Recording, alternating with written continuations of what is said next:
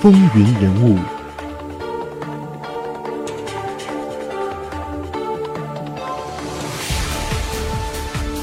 欢迎继续收听《风云人物》，我是华丽。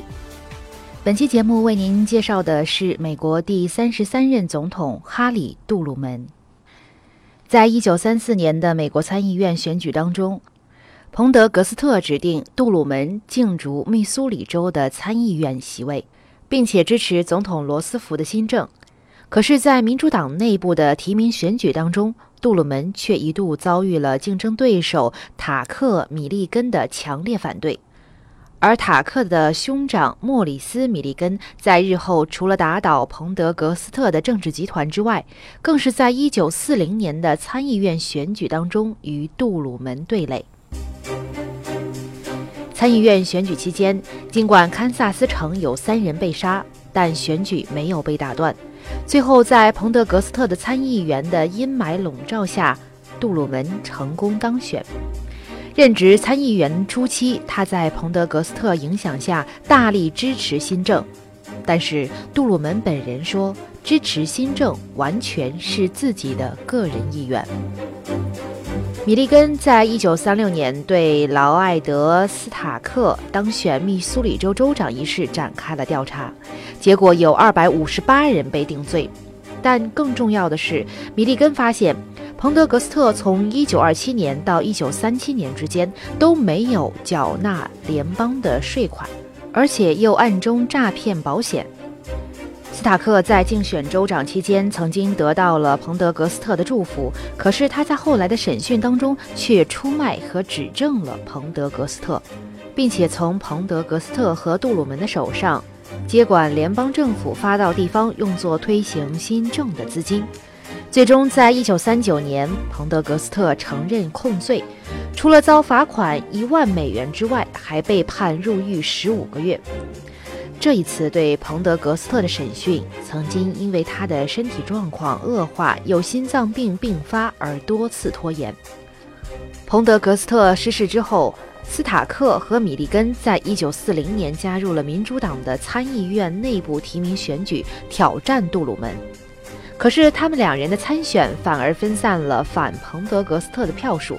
加上杜鲁门又得到了民主党在圣路易斯的领袖罗伯特·汉尼根的支持，结果杜鲁门成功连任参议员。后来，在一九四四年，汉尼根又协助杜鲁门成为罗斯福的副总统。然而，出人意料的是，杜鲁门宣誓就任副总统之后数日，也就是接替罗斯福担任总统前的数个月，他公然出席了彭德格斯特的丧礼。据了解，他也是唯一一位列席的民选政府官员。杜鲁门经常为自己支持彭德格斯特一事做出辩护，说自己得意大于回报。杜鲁门还说，当他晋升参议员的时候，彭德格斯特曾忠告道：“闭上你的嘴，专心回你的邮件。”一九四一年六月二十三号，也就是纳粹德国进攻苏联的第二天，参议员杜鲁门发表如下言论：“假如德国比苏联强，我们应该帮助苏联一方；但如果占优的是苏联，那我们应该帮助德国，而且要尽量让他们大开杀戒。尽管我一直不愿看到希特勒在任何情况下取得胜利。”杜鲁门这段看似美国会支持纳粹德国的言论，使自由主义者和保守主义者均感到不安。结果，杜鲁门很快便收回这段话，并且做出了澄清。他在战时领导一个委员会，被称为杜鲁门委员会，负责调查军方有关行政混乱、浪费和诈骗资源等丑闻，为他博得了不少的声誉和赞誉。其中，他对军方实施的常识节流措施，更使得杜鲁门受到了广泛的支持和敬重。最初，这个委员会被认为可能会损害军队的士气，但事实证明，委员会是一大成功，因为他为军方总共节省了至少一百一十亿美元，而杜鲁门更是因此出现在了《时代周刊》的封面上。杜鲁门曾经九次出现在《时代周刊》的封面，其中在1945年和1949年更是被选为风云人物。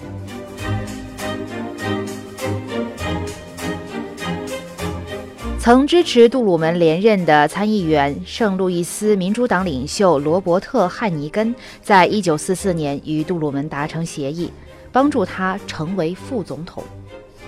当时的汉尼根正出任民主党全国委员长，而总统罗斯福则因为副总统亨利·华莱士过分崇尚自由主义，希望予以撤换。南卡罗来纳州的詹姆斯·伯恩斯是其中的一位热门人选，但由于他的种族隔离主义者身份而被认为过于保守，所以汉尼根在芝加哥举办的一九四四年民主党全国会议中推荐了杜鲁门。从而在一九四四年的美国总统选举当中出现了罗斯福杜鲁门组合。结果，这个组合在选举中取得了压倒性的胜利。至于汉尼根推荐杜鲁门一事，就被传媒称为“密苏里协议”。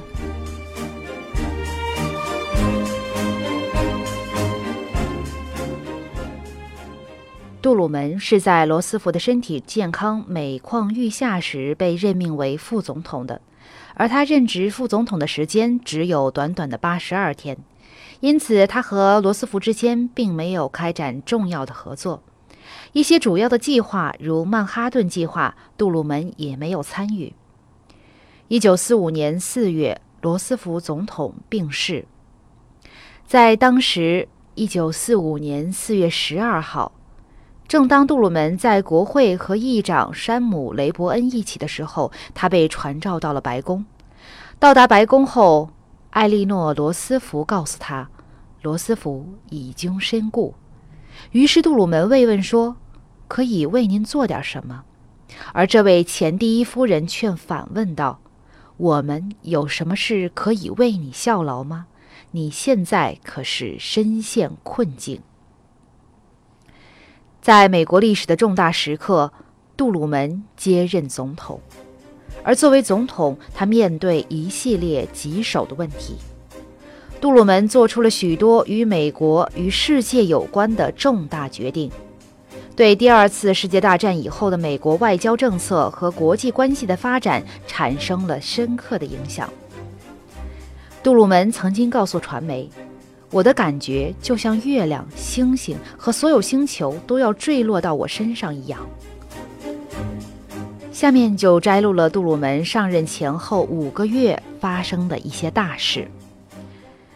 各国代表在加利福尼亚州旧金山决议成立联合国。意大利的墨索里尼被杀，希特勒被宣告以自杀身亡，柏林陷落，纳粹德国投降。欧战胜利纪念日，盟国召开波茨坦会议，商讨如何重建战后秩序。盟军在广岛投下原子弹，苏联对日本宣战。盟军在长崎投下原子弹，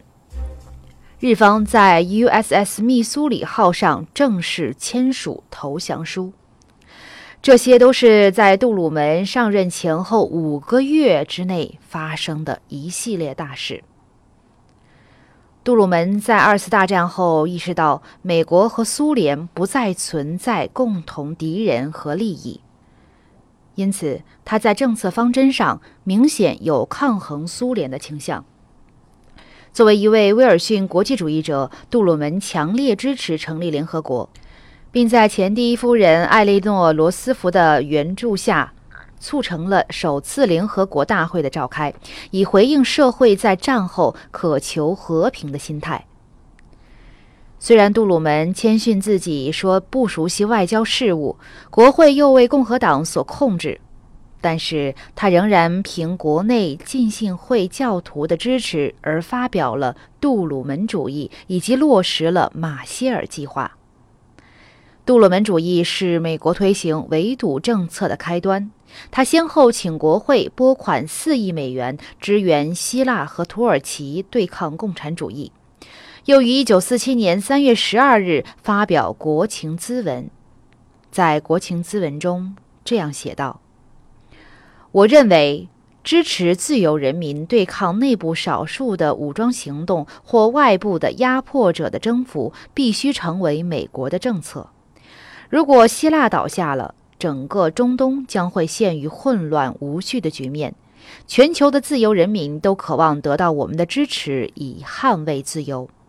如果我们再犹豫不决，就可能会危及世界和平。我认为，我们应该主要透过财政援助来给予支持。此外，我要求国会授权派遣美国非军事和军事人员到希腊和土耳其。为了使国会通过对马歇尔计划拨款，杜鲁门则尽量把国会的目光转移到共产主义，指出共产主义正在欧洲的落后地区兴旺发展。杜鲁门后来承认自己的言论夸大了共产主义的威胁，但是说这样做是为了让国会意识危机的存在。另外一方面，他为了强化美国在冷战中对抗共产主义，他签署了1947年国家安全法案，又分别成立了国防部、中央情报局、美国空军和国家安全会议。风云人物，精彩稍后继续。